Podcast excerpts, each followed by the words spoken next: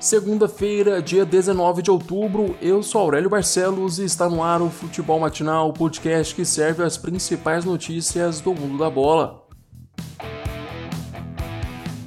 Na Neoquímica Arena, o Flamengo atropelou o Corinthians. O Mengão mais uma vez escolheu o timão em São Paulo. Os cariocas já eram os visitantes com a maior vitória da Arena com 3 a 0 em 2018. Desta vez, o Flamengo fez 5 a 1 no Corinthians.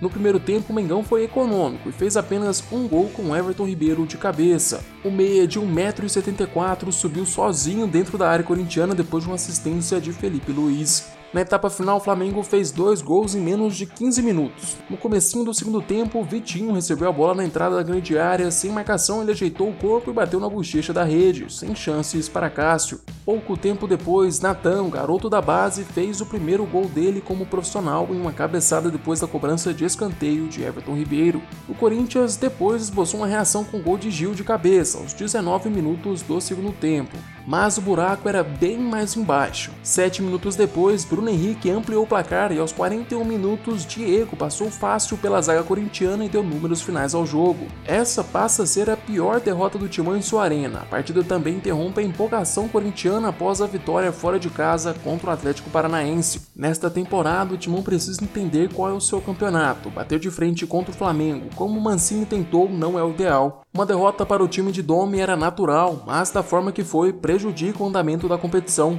Do outro lado, a vitória do Flamengo recupera o Mengão depois do empate contra o Bragantino. Ontem, além dos cinco gols, o Flamengo também conseguiu desenvolver melhor seu jogo defensivo, principalmente na recuperação da bola. O primeiro tempo do Flamengo foi perfeito nesse quesito. Mais uma vez, a gente também viu uma ótima partida de Neneca, que fez boas defesas.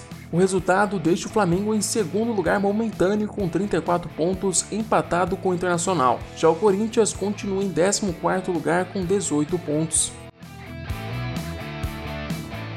Galhardo faz um gol e dá uma assistência e deixa o Internacional na liderança do campeonato. Num jogo de ataque contra defesa, melhor para quem propôs o jogo. O Inter dominou as ações ofensivas desde o primeiro minuto e não demorou muito para os donos da casa abrirem o placar. Aos 25 minutos, Galhardo escorou um cruzamento para Edenilson. O volante bateu de primeira no campo de Fernando Miguel. 14 minutos depois, Castan derrubou Galhardo na área. O camisa 17 foi para a batida e converteu para o Colorado. A vitória deixa o Inter na liderança provisória do Brasileirão, já que o Atlético joga hoje. Enquanto isso, o Vasco, que já foi líder do campeonato, vai descendo na tabela e agora já entra no bolo dos desesperados contra o Z4. Quem segue em baixa também é o Palmeiras. O Verdão visitou o Fortaleza no Castelão e sofreu a quarta derrota seguida na competição. Ontem o Fortaleza fez 2 a 0 no Palmeiras na primeira partida sem o técnico Vanderlei Luxemburgo. A vitória do Leão tem sabor especial por se tratar do aniversário de 102 anos do clube. Quem deu os dois presentes de aniversário foi o atacante David. Um resultado, Fortaleza ultrapassa o Palmeiras na classificação.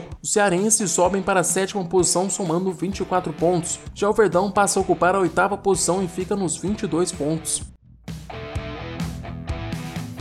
Depois de cinco jogos, o Bragantino volta a vencer no Brasileirão. Ontem o Massa Bruta fez 2 a 0 no esporte. Depois do empate contra o Flamengo, o Red Bull deu mais um passo para se recuperar na competição. Os gols da partida saíram com Ricardo Hiller e Claudinho. Com o resultado, o esporte chega à quarta derrota seguida na competição e cai para a 11 primeira posição, somando 20 pontos. Já a equipe de Maurício Barbieri continua na vice-lanterna, mas agora fica empatado com Curitiba e Atlético Paranaense com 16 pontos. Hoje teremos dois jogos, às 8 horas da noite, Botafogo e Goiás se enfrentam no Newton Santos. No mesmo horário, o Atlético Mineiro vai a Pituaçu encarar o Bahia. Chegamos ao fim deste episódio. Eu, Aurélio Barcelos, volto amanhã com mais futebol matinal para vocês. Aproveite para se inscrever no nosso canal do YouTube e seguir o podcast no Spotify. Não se esqueça de compartilhar o podcast com seus amigos e familiares. Até mais!